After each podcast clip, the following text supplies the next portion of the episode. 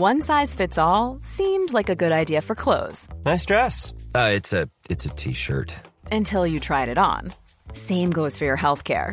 That's why United Healthcare offers a variety of flexible, budget friendly coverage for medical, vision, dental, and more. So, whether you're between jobs, coming off a parent's plan, or even missed open enrollment, you can find the plan that fits you best. Find out more about United Healthcare coverage at uh1.com. That's uh1.com.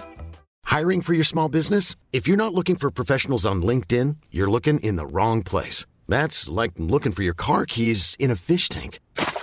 LinkedIn helps you hire professionals you can't find anywhere else, even those who aren't actively searching for a new job but might be open to the perfect role. In a given month, over 70% of LinkedIn users don't even visit other leading job sites. So start looking in the right place. With LinkedIn, you can hire professionals like a professional. Post your free job on linkedin.com slash people today.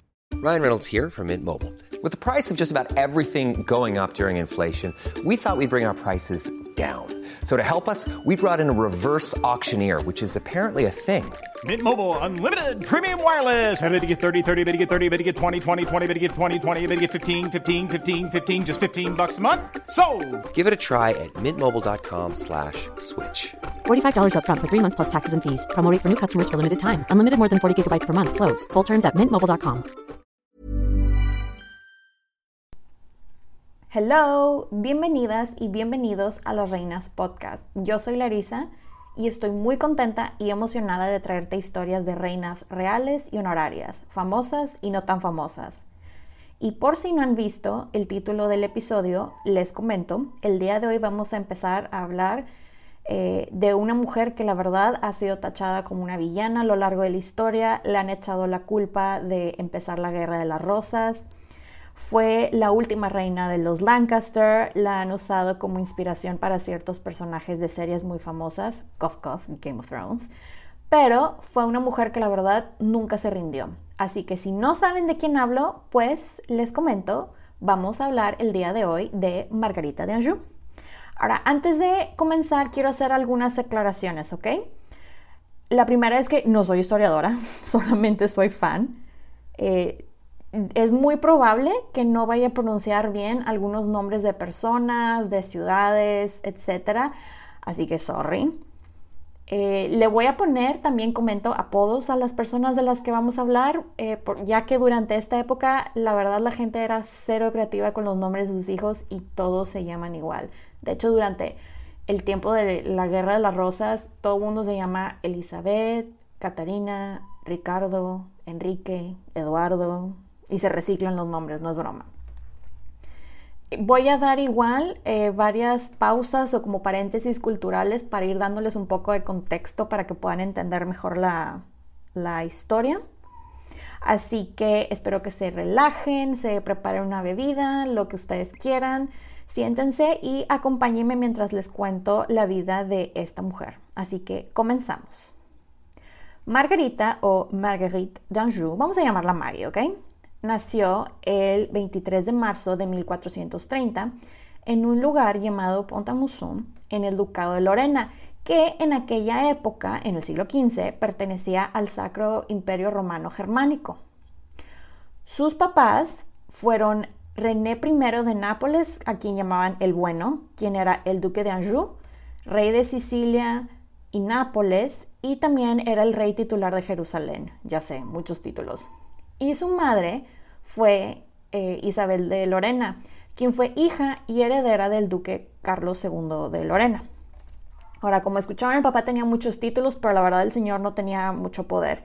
Algo que me llamó mucho la atención, eh, que vi en varios artículos, es que el papá, a pesar de que no era muy competente en eso de reinar, la gente lo quería mucho, entonces, pues habla que tenía bastante carisma el papá. Ahora, en esos años, el reino de Nápoles era un premio muy cotizado ya que pues controlas el sur de Italia, ¿no? Entonces dentro de la familia de Anjou habían pleitos, habían dos ramas y se estaban disputando ese reino. Entonces un lado de la familia, bien picudos, meten abogados y se lo dan al duque de Anjou. Entonces cualquier persona que tuviera el título de duque de Anjou era también el rey de Nápoles. Ahora, ya para cuando nace Maggie, su papá solamente era el duque de Bar, y su hermano mayor era el duque de Anjou. Pero cuando Maggie tenía un año, eh, la gente de Borgoña capturan a su papá y mientras eh, el duque René estaba en prisión, su hermano, el duque de Anjou y rey de Nápoles, muere, entonces le hereda todo al papá de Maggie y en ese momento eh, como René estaba bajo custodia de la gente de Borgoña, su increíble mamá organiza y personalmente dirige la campaña, la cual es exitosa, déjenme les digo, y se va a reclamar el reino de Nápoles. En ese inter ya liberan al papá de Maggie y se van a Nápoles y ahí se quedan un rato pues a organizar, reinar, dirigir, lo que sea que la gente hacía para mantener un reino, ¿verdad? Pero imagínense así la, conversación de Isabel, la mamá de Maggie, con su suegra, de que Yolanda, oiga, aquí le dejo mis bendiciones y el ducado, porque pues me tengo que ir a pelear el derecho del reino a Nápoles y pues tengo que ver cómo saco a mi esposo de la cárcel, ¿verdad? O sea, imagínense, wow. Entonces Maggie y sus hermanos y el ducado de Anjou se quedan bajo la custodia de Yolanda Aragón, la mamá de René quien también la verdad fue otra mujerona quien gobernó con un puño de hierro el ducado mientras Isabel no estaba. Lo del puño de hierro, la verdad, en casi todos los artículos, etcétera, que leí, así decía, gobernó con un puño de hierro, lo cual yo digo, órale, Yolanda, muy bien. Ahora vamos a hablar un poquito de la educación de Maggie. Maggie se crió en el castillo de Tarascón, que está en el Valle de Ron, y eh, al parecer también se crió en el Palacio de Capua brevemente, que está en Nápoles. Algo que me llamó mucho la atención fue que le contrataron a un famoso escritor, educador y de esas personas que participan como árbitro en torneos de esas épocas este, de jousting y así. Ahorita no me acuerdo cómo se dice jousting en español, pero este señor muy famoso eh, se llamaba Antoine de la Salle. Ahora, ¿por qué es esto sorprendente? Porque Antoine de la Salle también era el tutor de los hermanos, lo cual para la época es algo de wow, porque quiere decir que les importaba la educación de ella o estaban poniendo la educación de ella, niña, mujer, OMG, igual que la educación de un hombre.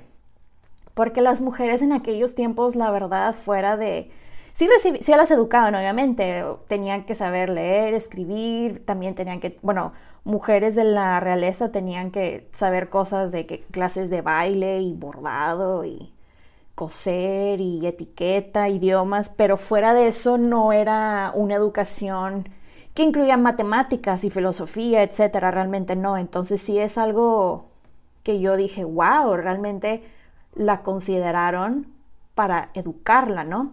Y aparte que, bueno, tenía a dos mujeronas que la criaron, tanto la abuela sobre todo, y la mamá, que también fue una mujer con una personalidad bastante fuerte, bastante eh, dominante.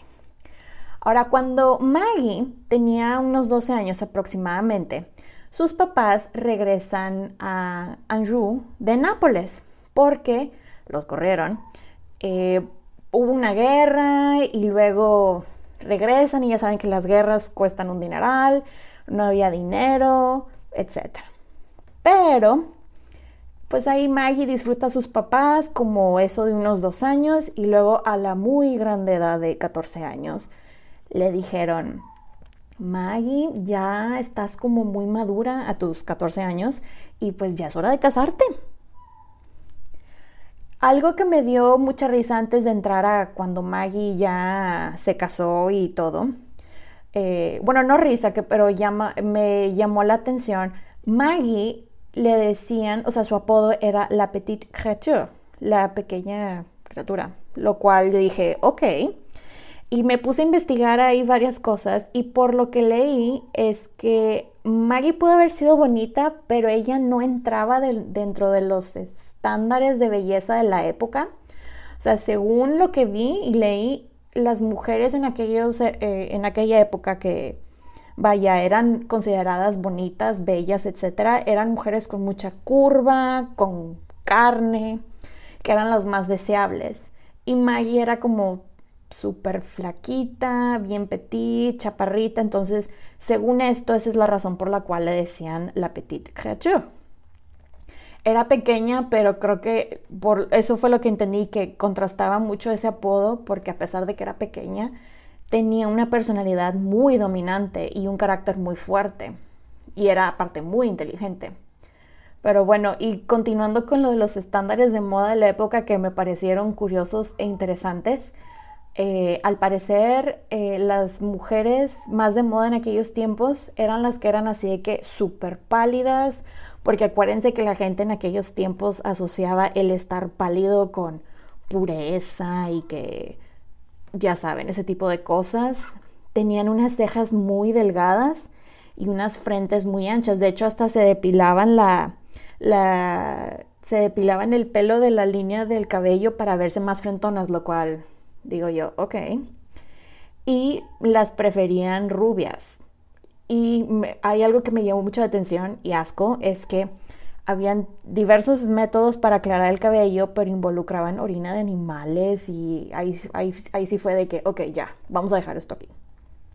Pero bueno, ahora, antes de continuar con la historia de Maggie, de cuando ya me la quieren casar, vamos a entrar a otro contexto, pero esta vez es político, ¿ok?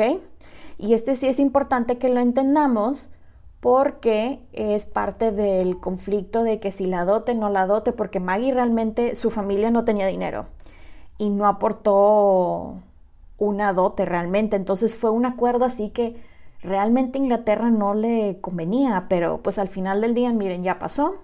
Y pues ya aquí estoy yo contándoles qué fue lo que pasó.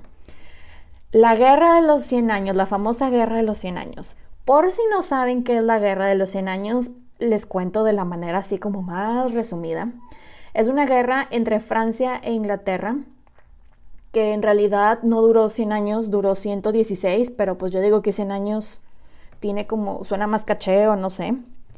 Eh, y básicamente, como les decía, de la manera más simple es, ya ven que Inglaterra y Francia siempre se han peleado por todo. Y lamentablemente, siempre, aparte que se peleaban por todo, todos son primos. Todos son primos. Entonces se estuvieron peleando por mucho tiempo. Eh, básicamente se peleaban por los derechos de la sucesión de la corona francesa.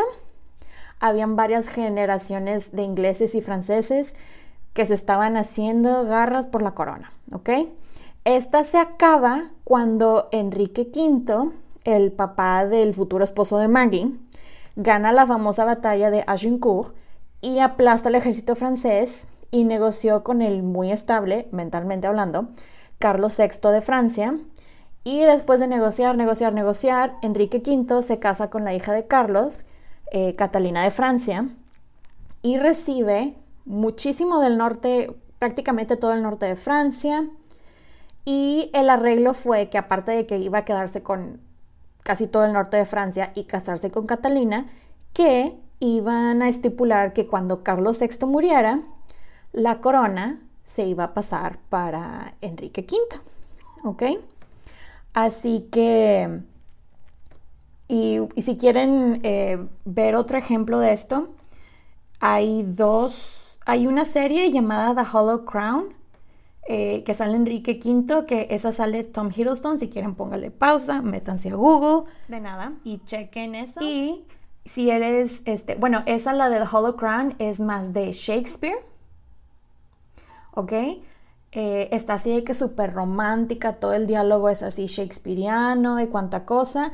Pero si eres más Gen Z, está una película llamada Rey, en la que sale Timothée Chalamet y Robert Pattinson con una peluca rubia horrible y un acento medio raro, pero bueno, cada quien. Eh, y Robert Pattinson de hecho sale como el futuro Carlos VII, pero no te dicen cuál Carlos es. Está, está muy confusa esa película, la verdad. Pero bueno, hasta aquí digamos vamos a dejar la, la explicación de la guerra de los 100 años, ¿ok? Ahora vamos a continuar con la historia de Maggie. Imagínense esta escena. ¿Se acuerdan en la película del diario de la princesa 2? Cuando le ponen a la protagonista, a la princesa mía, a escoger a un pretendiente de unas presentaciones tipo PowerPoint y que sale el príncipe William y se emociona un chorro. Bueno, imagínense eso, pero la versión medieval, pero en vez de la princesa mía es el rey Enrique VI, que le están presentando candidatas para casarse y el de que esta princesa francesa, este perenganito, y luego llega la diapositiva de, de Maggie, ¿no? Y de que, ok, ella está bien, se ve decente, es de familia real, tiene muy buen linaje, no tiene tanto que pueda estorbarme, lo que sea, ok, está bien. Entonces, escoge a la novia, ¿verdad? Eh, como les digo, eh, Enrique VI necesitaba a alguien que tuviera un linaje distinguido francés, pero que no fuera a nivel princesa. Y este, como les había mencionado anteriormente, no fue un buen deal para los ingleses porque realmente no ganaron nada. Y este, es, el papá de Maggie tenía unos como claims, unos, eh, ¿cómo lo puedo explicar en español? Sí, eh, que supuestamente eran de él, las islas de Mallorca y Menorca, que están en Mediterráneo, pero a los ingleses no les servían para nada, mucho menos para el comercio. Entonces, y a cambio, los ingleses les iban a dar a los franceses el territorio de Maine. ¿Ok? Eh, viaja el duque de Suffolk y le propone matrimonio a Maggie en nombre del rey de Enrique VI. Y Maggie se casa con Suffolk por proxy en 1444. Ahora, si no saben qué es casarse por proxy, de la manera más simple eh, les explico, es lo siguiente. Es básicamente eh, en aquellos tiempos cuando iban a casar a ciertas personas pero estaban muy lejos o querían que se esperaran, mandaban a alguien y, los, y se casaban en nombre de la otra persona y luego ya después ya se casaban de verdad en, una iglesia. Pero sí. Eh, algo que me llamó mucho la, atención, un, un récord que encontré de un correspondiente hacia la duquesa de Milán, es ya cuando Maggie se casó por proxy y viaja a Inglaterra para casarse de verdad. Después de haberse tardado meses en llegar, resulta ser que su esposo se disfraza de escudero y se arrodilla para darle una carta que pensó que ella lo iba a reconocer así como que un gesto así como muy romántico de que se iban a ver y se iban a reconocer y tipo amor a primera vista o no sé, algo por el estilo, ¿no? Pero la cosa es que ella ni lo peló, fumó, nada, o sea, fue así de que... Y alguien le preguntó, disculpe, Su Majestad, ¿vio al escudero que le, dio la carta? Y ella, em, no, ¿por qué? Es que ese era el rey y ella, ups, sorry, no lo vi, bye. Y esto, les digo, es un correspondiente de la duquesa de Milán escribió eso, lo cual me dio mucha risa, así como de, ¿por, ¿por qué comentarías eso? Pero bueno, digo, gracias a ese tipo de, de correspondencia, de cartas, etcétera, es que pues lo estamos comentando ahorita. Ahora ya por fin llega el día de la boda, eh, ya se casa Maggie a sus muy adult, a su muy adulta edad de 15 años. Su esposo era ocho años mayor que ella. La boda acá de que super nice, super fancy, con un sequito acá de que bien ridículo, traía que la perla, que la corona, toda la cosa, ya saben. Encontré un registro también que me dio mucha risa de alguien que describió que el anillo que le presentó él para la ceremonia, para su boda, que era un rubí, que fue un anillo que le dieron al esposo cuando fue coronado y por alguna extraña razón también alguien relató que el día de la boda alguien llegó con un león como regalo de bodas. Y yo, ok, eso está bastante random, pero ok. Al parecer el pobre león, les comento, lo llevaron a la Torre de Londres y tiempo después murió el pobre león. Pero bueno, continuamos con la historia. Total, ya se nos casa Maggie. Resulta ser que Maggie no le gustó su marido, así, nada. Pero no era porque estuviera feo en sí, sino que porque no... En eso de ser rey no se le daba, era pésimo, honestamente. Ahora, eh, acuérdense, o mejor dicho, les cuento, el, esposo de Maggie, Enrique VI, heredó el reino de Tom Hiddleston slash Timothée Chalamet, o sea, Enrique V. Eh, cuando él ni siquiera había cumplido un año. Entonces sus tíos se encargaron del reino. Los tíos que se encargaron eran los duques de Gloucester y de York. Y ya cuando le tocó a él ser rey, porque ya tenía la mayoría de edad, él así de que, mm, mejor se encargan ustedes, ¿no? Total, un punto a favor del pobre Enrique VI es que él era un pacifista y muchas de las cosas que él hizo, la verdad, aunque le salieron terriblemente mal, fue por mantener la paz. Y digo pobre de Enrique VI porque padecía de sus facultades mentales. En aquellos tiempos eh, no estaba diagnosticado tal cual, decía que tenía eh, temporadas melancólicas o algo así, creo que es el término en español, es muy probable que sufría de esquizofrenia, depresión, etc. Y pues no es sorprendente porque su abuelo, eh, Carlos VI de Francia, quien les platiqué hace ratito, él tenía, él, él sí tenía varias enfermedades mentales bastante severas y a veces se le no sé cómo decirlo y espero no ofender a nadie, ¿verdad? Este, pero se, se le botaba la canica y una de esas asesinó a cuatro guardias, o sea, se ponía violento. Enrique VI no, no era violento, pero, pero pues lamentablemente sufría bastante mentalmente hablando. Entonces, Maggie, eh, como era una persona bastante proactiva, pues prácticamente le dijo a la gente de que pues si mi marido no puede, no hay problema, lo hago yo. Pero obviamente la gente se le echó encima, ¿por qué? Porque era mujer. ¿Ok? Acuérdense que en aquellos tiempos se esperaba que las esposas fueran bonitas, fueran perfectas, fueran religiosas, que, se, que las podías ver, pero no podían tener voz y Maggie definitivamente no era así. ¿Ok? Ahora, ya que Maggie se casa, pues oye, pasa el tiempo y no hay bebé, no hay bebé, no hay bebé. Hasta ahorita el heir apparent, o sea, el, heredero, si algo llegaba a pasar y la reina no tenía bebé aún, o un heredero, era el duque de Gloucester. Pero este señor tenía muchos enemigos y terminó siendo asesinado, entonces Inglaterra se quedó sin, sin heredero. Entonces era de suma importancia que Maggie se embarazara de que ya y tuviera un bebé, sobre todo niño, pero pasan años y nada. Y ahora aquí hay varias teorías de por qué eso no pasaba. Eh, la primera es que Maggie no podía, ya saben, siempre la culpa la tenemos nosotras las mujeres.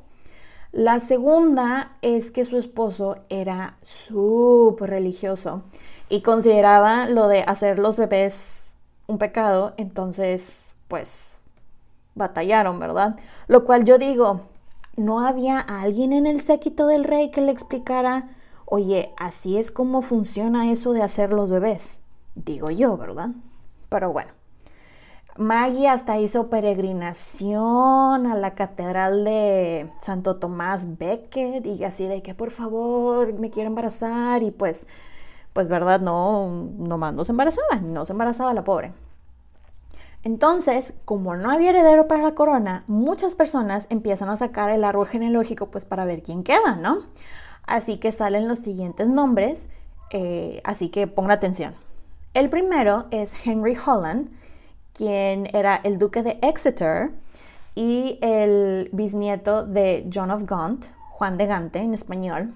Pero el problema con él es que él no venía del lado de los hombres de la familia, sino que él era descendiente de una de las hijas de Juan de Gante. Entonces él no aplicaba. El segundo, Edmund Beaufort, quien era el duque de Somerset, era también bisnieto de Juan de Gante, pero él venía del lado bastardo slash hijo legítimo, quien después, bueno, este lado de la familia después lo hicieron legítimo pero digamos que lo sacaron de la carrera de la corona, que cabe aclarar, por si no se sabe en esta parte de la historia, este, les cuento, ellos son los que quedan. Eh, Enrique Tudor, quien termina siendo después Enrique VII, él venía de esta rama de la familia. Y, el y la tercera persona, tercer candidato, era Ricardo, el duque de York, quien venía de otro duque de York, Edmund, él era el cuarto hijo de Eduardo III y Filipa y Del lado de su mamá también venía eh, Leonel, duque de Clarence, no sé quién, o sea, digamos que el, que, el contendiente más fuerte, por llamarlo de esa manera, era este, esta tercera persona, el duque de York, ¿ok? Ahora, el duque de Suffolk en aquellos días tenía bastante poder y Margarita se apoyó bastante con él, porque su esposo ya ven que no hacía nada, pero como siempre la gente empieza a chismear y, resulta ser que empezaron los chismes en la corte de que no, es que tienen algo estos romántico, por eso no se ha embarazado, porque no está con el marido, ya saben, ¿verdad? En ese inter, los ingleses, los ingleses ya, ya pierden el territorio de Maine porque se lo regresan a los franceses en un acuerdo que realmente no les convenía para nada pero se vuelven a pelear y deciden que es muy buena manera, eh, muy buena idea, perdón, estar en guerra nuevamente con Francia. Pero aquí el problema es que esta vez Francia estaba muchísimo mejor preparado y con dinero y todo para guerra, para la guerra que Inglaterra. Entonces, oh oh. Y para el colmo terminan perdiendo Normandía y al duque de Suffolk le echan la culpa y le echan la culpa a él y le echan la culpa a Margarita porque obvio ella tenía que tener la culpa, porque claro, es lógico, según la gente. Y el pobre de su esposo, Enrique VI, decide hacer algo y, lo que decide es que iban a exiliar a Suffolk porque él quería que todo estuviera peace and love y no más guerras y cuánta cosa, pero lo terminan matando. ¿Ok? Ya con la nueva guerra que se estaba armando entre Inglaterra y Francia, como Maggie era francesa, pues la gente ya la estaba odiando. El pueblo es que es francesa y que tiene gustos muy caros, está castigaste el dinero de la gente y los impuestos y así, ¿no? Entonces la corte se empieza a dividir y se, divide en dos, en dos bandos.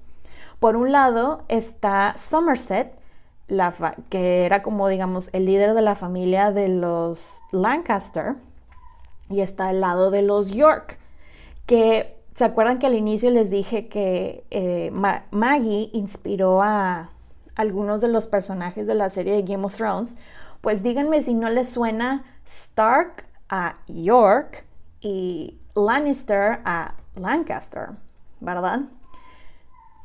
Digo, nada más para que lo tomen de referencia. Bueno, total, en un lapso de, meses los siguientes eventos pasan. El primero es que por fin, así de que imagínense la canción de At Last de Era James, así de que At Last, así.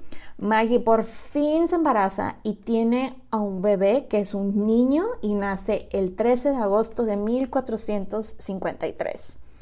Y aparte es un niño, entonces así de que, it's a boy. Y lo llaman Eduardo. ¿Ok? El segundo evento es que el territorio de Gasconia eh, cae en manos de los franceses. Y, este, y cabe aclarar que Inglaterra tenía estos territorios desde el siglo XII. Solo les quedaba el territorio de, de Calais. Y con todo esto que pasó, el rey queda catatónico. No podía hacer nada, no podía comer solo, no podía ir al baño solo. O sea, le daban de comer, limpiaban, cambiaban todo el pobre. Parecer todo esto fue debido a un colapso mental porque pues todo lo que el papá había adquirido en guerras, ganado en guerras, se perdió. Como les digo, el pobre rey sufría de melancolía, que probablemente era depresión y esquizofrenia. Entonces, le pegó gacho al pobre. ¿Ok? Entonces, eh, ah, por cierto, fun fact, algo, no sé si sabían, pero se me hizo muy interesante porque yo no lo sabía. El término de Guerra de las Rosas fue un nombre que Shakespeare después eh, le dio a, a, esta guerra. Antes nada más la llamaban creo que la Guerra de los Primos. Ahora, total, pasan estas tres cosas. Meses después, eh, de hecho, cuando nació el, bebé, eh, Enrique seguía todavía ahí medio oído. Hasta ya después que despierta, ya que, ya que conoce realmente a su hijo y todo, pero sí, pobrecito, le, le pegó feo. Bueno, meses después del nacimiento de su hijo, ella hizo una super jugadota para la regencia. les pidió cuatro cosas. La primera, que quería gobernar sobre todo el reino. La segunda, que ella quería escoger a los secretarios, ministros, etc. La tercera, que quería que todas las tierras de los obispos y el dinero que se recaudaba de esas tierras se le diera a ella, se le asignara a ella. Y la cuarta, que quería una manutención para que ella, el rey y el príncipe vivieran cómodamente. No había precedente de esto en Inglaterra y como ella era la mamá del futuro rey y su esposo seguía vivo, pero pues no, no estaba lúcido, esto no se podía hacer al menos de que él le cediera los poderes. Así, así que como todavía estaba out, o sea, seguía catatónico, fue un super mega epic fail para ella. Se mueve como quiera Maggie bien rápido y consigue que a su hijo le den el título de príncipe de Gales, que en tiempos modernos, no sé si sabían, pero pues les cuento, eh, se va inmediatamente al primer hijo, pero en aquellos tiempos no. Los reyes se lo daban a sus hijos herederos cuando cumplían la mayoría de edad. Ella al hacer esto aseguró que el hijo tuviera, aparte de su título, tuviera tierras para que con eso tuviera ingresos. Y se protegió ella también con, con eso. Así que si York quería la corona, ella dijo, pues te friegas porque ya vas a tener que mover al, heredero oficial. Entra, eh, como no, le, no la hacen a ella regente, entra el duque de York como Lord Protector, o sea, es el protector del reino, por decirlo así y se da cuenta del despapalle que había en el gobierno. O sea, no había nada, nada de dinero, todo estaba desorganizado. Los franceses ya estaban amenazando con atacar en cualquier momento. Como les digo, esta vez ellos estaban, los franceses, mucho más preparados para la guerra que los ingleses. Y aparte, dos de las familias más ricas de Inglaterra, del norte de Inglaterra, que eran los Nevilles y los Percys, este, se estaban peleando. Pero aquí, aquí es donde empiezan a cambiar las cosas porque el duque de York, su esposa, venía de la familia de los Neville, entonces los apoya, ganan y este y ahí se echan encima ya así de que super enemigos de ahí en adelante los Percys contra los Nevilles. Cabe aclarar que con todo esto, la verdad, el duque de York hizo bastante, o sea, su trabajo como Lord Protector estuvo muy bueno, la verdad. O sea, la gente decía, ay, mira, o sea, se ve como un poco más de organización, ¿no? En el reino. Pero luego, adivinen qué pasó. Pues resulta que el rey se despierta o sale de su estado catatónico, no sé cuál sea el término correcto. Se despierta, conoce al rey, a su hijo, perdón, pero pues al pobre, ¿verdad? Su lucidez no le dura bastante. Entonces, Maggie se mueve rápido, aprovecha que está lúcido y hace que liberen a su aliado, el duque de Somerset. Somerset hace a, eh, arzobispo a un señor que se llamaba Canterbury y ese arzobispo y Somerset toman control de consejos y York se junta con los Nevilles y empiezan a hacer los complots. ¿Ok? Ocurre aquí la primera batalla y se muere Somerset y se muere el jefe la, eh, la, familia de los Percy.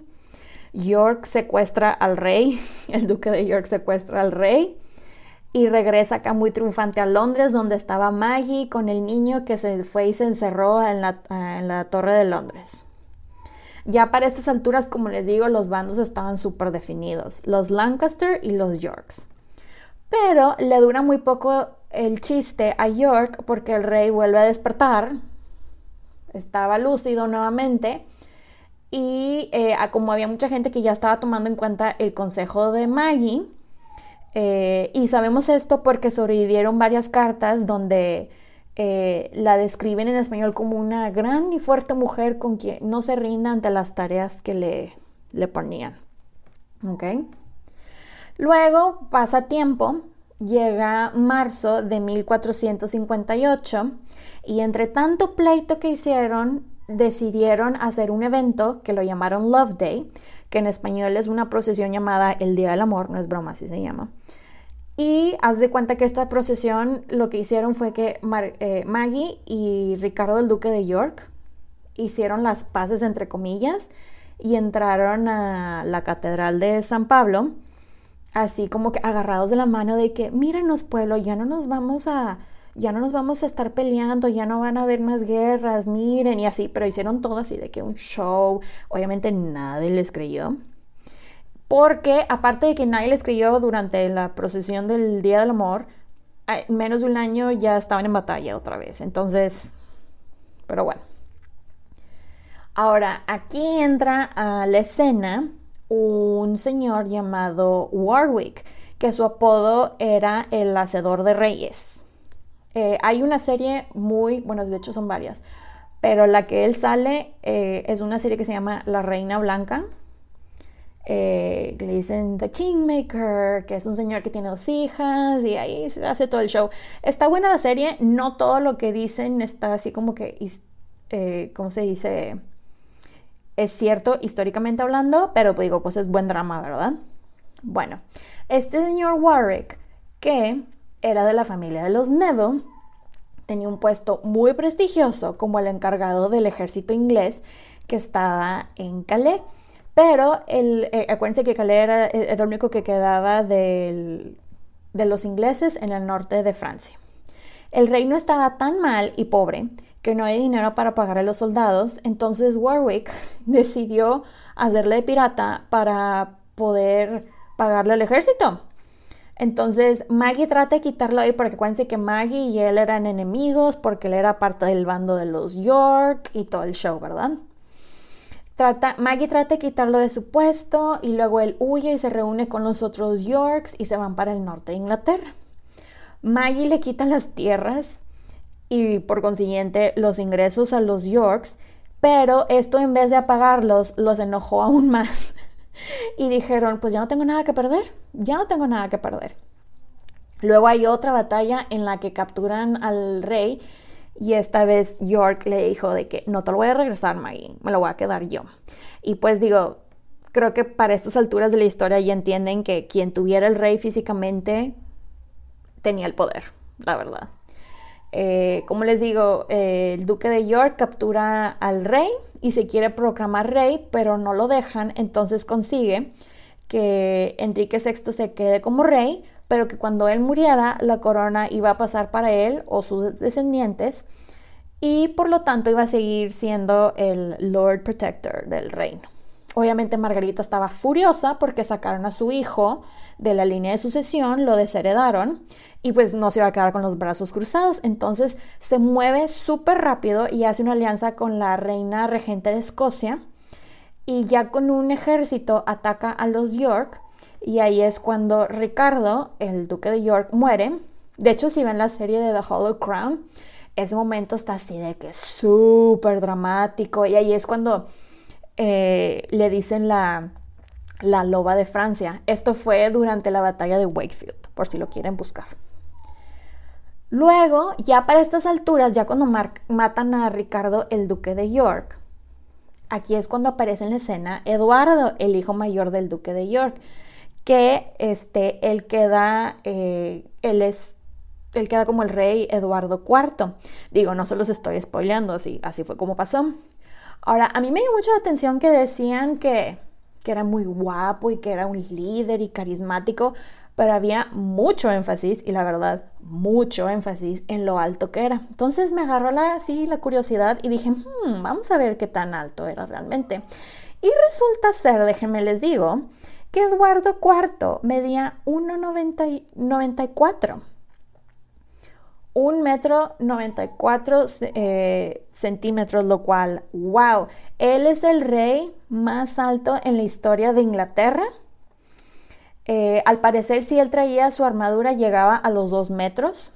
Y dije, bueno, si eso es alto para los estándares de ahorita, qué tan, cuáles eran, o sea, cuál era la estatura promedio, vaya, de hombres en aquella época. Y resulta ser que la estatura promedio de los hombres de Inglaterra en el siglo XV era entre 1,68 y 1,74. Entonces era un gigante realmente. Entonces, fun fact del día, por si no sabían, Eduardo IV, el rey más alto de la historia en Inglaterra. Creo que el segundo lugar o por ahí, curiosamente, es eh, Enrique VIII, nieto de él, así que, eh, bueno, descendiente de él, perdón. Bueno, al parecer los que veían a Eduardo, Eduardo les recordaba a Enrique V, que Enrique V es, eh, acuérdense, Tom Hiddleston slash Timothée Chalamet. no el pobre hijo catatónico, el papá. ¿Ok? Ahora, regresando a nuestra historia con Maggie, en marzo de 1461 eh, ocurre la batalla de Taunton, eh, como les había comentado, y Eduardo ya queda como rey.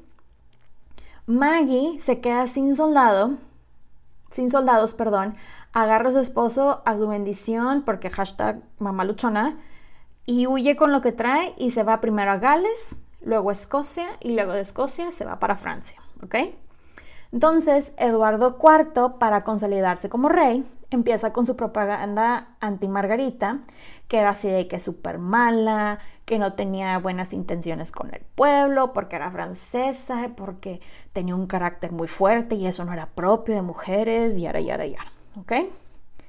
Entonces, cuando Maggie se va a Francia, en Francia ya estaba de rey su sobrino Luis XI, que acababa de heredar la corona y hace un negocio con él ahí, hace su business deal y le da un préstamo para pagar un ejército y pone el territorio de Calais como aval. Entonces, con este mini ejército, y digo mini ejército porque eran 800 hombres aproximadamente, es un mini ejército, llega Margarita nuevamente a Inglaterra y trata de avanzar, pero no es suficiente y luego es forzada a regresarse. Pero, oh sorpresa, cuando llega a Francia, descubre que hay una delegación de los Yorks eh, negociando un tratado con su sobrino, el rey de Francia, y tratando de tramitar la eh, extradición de la familia real de los Lancaster. Entonces ya se imaginan cómo estaba ella de que, digo, que qué situación tan, tan desesperante, ¿no? De que, oye, no tengo dinero, estoy viviendo, estoy viviendo de mi familia, mi esposo no está en sus cinco sentidos, no tengo propiedades, o sea, y luego, para el colmo, los Yorks terminan capturando a, Enrique VI y se lo llevan, se lo llevan en cadenas, no es broma, de regreso a Inglaterra. Entonces la pobre, pues ya ven que en aquellos tiempos pues no había WhatsApp, ¿verdad? Entonces, ¿qué es lo que se hacía? Pues se escribían cartitas. Entonces se pone a escribirle cartas a todos pidiéndole su apoyo, que quería eh, reconquistar su reino y la gente se burlaba así de que súper descaradamente porque ella decía que, era su reino y no de su marido, que, porque no ponía explícitamente que estaba peleando en nombre del marido o del hijo, lo cual es una tontería, pero bueno. Luego, eh, les cuento, Eduardo IV y Warwick, el hacedor de reyes, se pelean porque Warwick sentía que Eduardo le debía todo y debería de hacer lo que le decía. Y Eduardo así de que, mm, no, el rey soy yo. Y luego aparte se pelean porque eh, Eduardo escoge a su esposa, que se casa con Elizabeth Woodville, cuando él había estado eh, negociando arduamente un tratado eh, para casarlo con otra persona, con otra princesa que tuviera una dote, etcétera, no con una cualquiera. Y aparte había estado negociando un tratado con los franceses, un tratado comercial, pero Eduardo termina firmando un acuerdo con los borgoñes. Dícese las personas de Borgoña. La verdad no es broma, tuve que googlear cómo se decía ese gentilicio.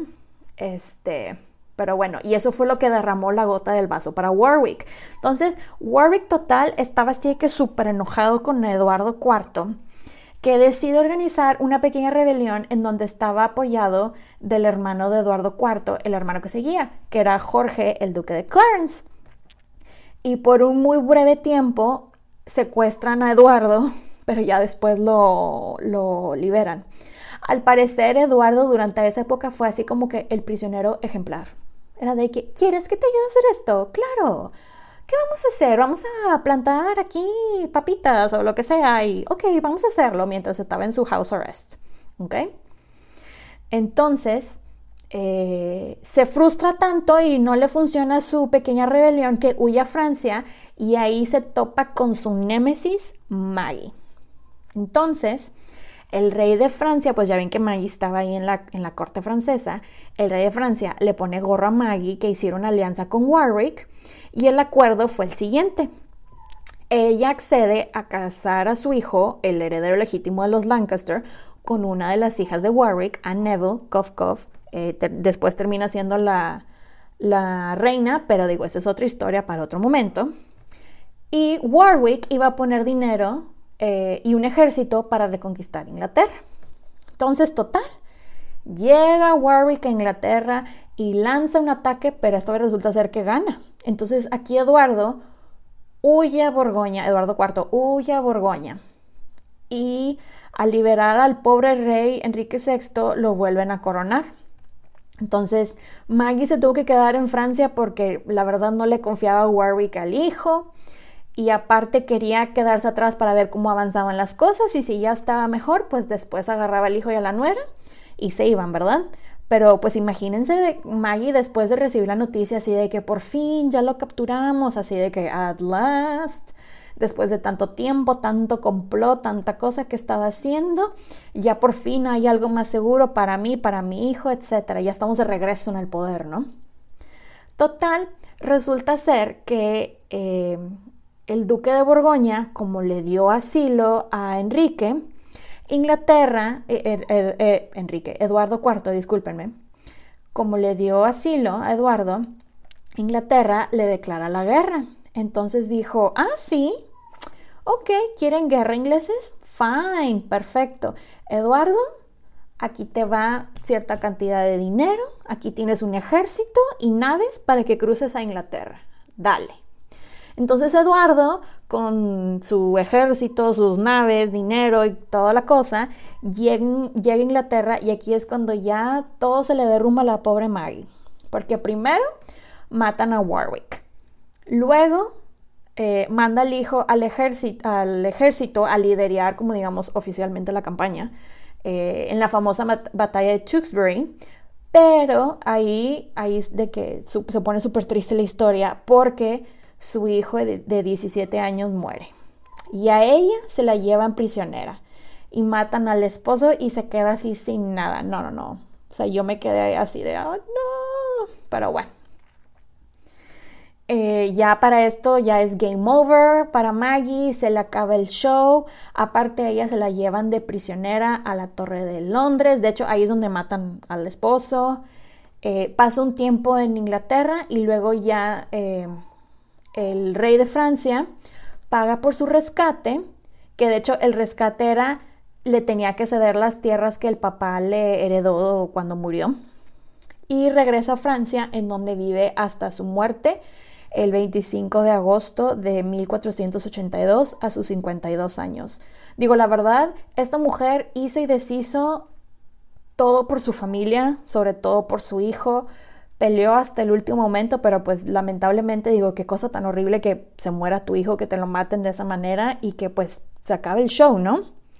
Entonces, este, la verdad, qué, qué horrible. Fue una mujer muy fuerte, venía de un legado de mujeres muy fuertes, pero pues simplemente ella no pudo tener el, ese legado que ella hubiera querido.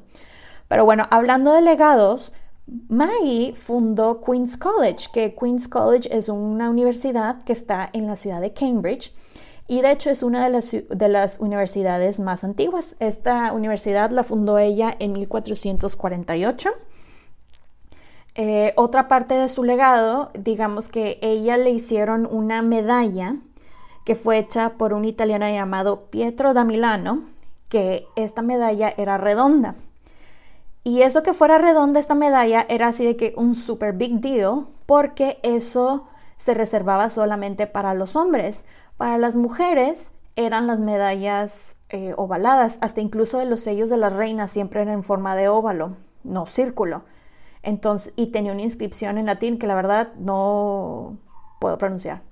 Pero créanme, ahí viene la, la inscripción en latín. Fue una de las últimas reinas medievales y como les digo, ella peleó y peleó por su familia, por su hijo. Shakespeare no era nada fan de ella. De hecho, la llamó la loba de Francia, pero siempre con una, una connotación muy negativa. Y hablando de Shakespeare, no tomen a Shakespeare como algo, como una referencia histórica exacta, porque la verdad no. Él la describe como una mujer intrigante, adúltera y sanguinaria, y que era culpa de ella el fin de la casa de los Lancaster. De hecho, en la tercera parte de la obra de Enrique VI escribió, Loba de Francia, pero peor que los lobos de Francia, cuya lengua es más venenosa que el diente de víbora. Y bueno, voy a terminar este episodio con la descripción de un historiador británico llamado Edward Hall, que describía su personalidad diciendo lo siguiente, su valiente coraje y su espíritu inquebrantable. Esta mujer sobresalía sobre todas las demás, también en belleza y favor, como en ingenio y política. Era de estómago y coraje. Más parecido a un hombre que una mujer. Así que con esto terminamos. Espero que les haya gustado escuchar la historia de Margarita d'Anjou, la última reina del lado de los Lancaster. Y cualquier comentario, pregunta, etcétera, con muchísimo gusto lo podemos ver en las diferentes redes sociales. Muchas gracias y nos vemos el próximo episodio. Bye. Mom deserves the best, and there's no better place to shop for Mother's Day than Whole Foods Market. They're your destination for unbeatable savings, from premium gifts to show-stopping flowers and irresistible desserts. Start by saving 33% with Prime on all body care and candles. Then get a 15-stem bunch of tulips for just $9.99 each with Prime. Round out Mom's menu with festive rosé, irresistible berry chantilly cake, and more special treats. Come celebrate Mother's Day at Whole Foods Market. If you thought the only way to get a more defined jawline with natural looking results was through surgery, think again. Juvederm Volux XC is a non surgical injectable gel filler that improves moderate to severe loss of jawline definition and can help you achieve natural looking results with little downtime. Even better, this improved definition lasts up to one year with optimal treatment. No maintenance required. Improve jawline definition for a smooth, sculpted look with Juvederm Volux XC. For important safety information and to find a licensed specialist, visit juvederm.com. That's J U V E D E R M.com. Not for people with severe allergic reactions, allergies to lidocaine, or the proteins used in Juvederm. Common side effects include injection site redness, swelling, pain, tenderness, firmness, lumps, bumps, bruising, discoloration, or itching. There's a risk of unintentional injection into a blood vessel, which can cause vision abnormalities, blindness, stroke, temporary scabs, or scarring. Talk to a licensed specialist specialist to find out if it's right for you. Hey, folks, I'm Mark Marin from the WTF Podcast, and this episode is brought to you by Kleenex Ultra Soft Tissues, your ally to help tackle your allergy symptoms this season. I love the change of seasons, but nobody loves pollen and all those other things floating in the air that make you sneeze during this nice weather. Kleenex Ultra Soft Tissues are hypoallergenic and allergist approved, so fight back against watery eyes and runny noses without worrying about irritating your skin. For this allergy season, grab Kleenex and face allergies head on.